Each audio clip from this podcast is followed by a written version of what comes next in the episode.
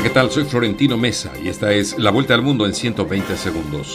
El régimen de operación contraterrorista declarado en la capital rusa y la región de Moscú tras la rebelión de los mercenarios del grupo Wagner fue levantado, informó hoy el Servicio Federal de Seguridad, antigua KGB de Rusia.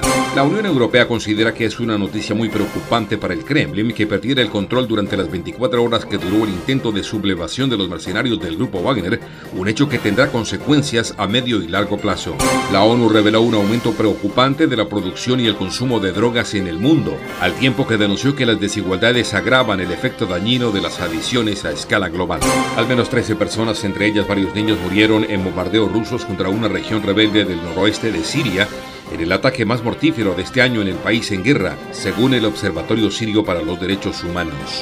El líder conservador Kyriakos Mitsotakis logró una victoria arrolladora en las elecciones del domingo y rompió varias marcas históricas al ser el primer jefe del gobierno de Grecia desde 1974, tras el fin de la dictadura, que mejoró sus resultados después de una legislatura en el poder. La Guardia Costera de Estados Unidos anunció una investigación sobre la implosión que destruyó al sumergible Titán y mató a las cinco personas que viajaban hacia los restos del Titanic. Tras ser contabilizadas más del 75% de las mesas de votación en Guatemala, el candidato de izquierda Bernardo Arevalo de León se perfila como el segundo más votado en los comicios presidenciales de ayer, por detrás de Sandra Torres Casanova.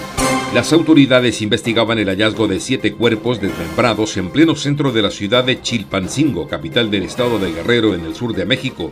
Partes de los cuerpos estaban tiradas en los alrededores. Este lunes el presidente de Brasil, Luis Ignacio Lula da Silva, recibe por cuarta vez este año a su homólogo argentino Alberto Fernández en Brasilia, en busca de nuevas fórmulas para aumentar el comercio bilateral y paliar la grave crisis económica que enfrenta el país vecino. Esta fue la vuelta al mundo en 120 segundos.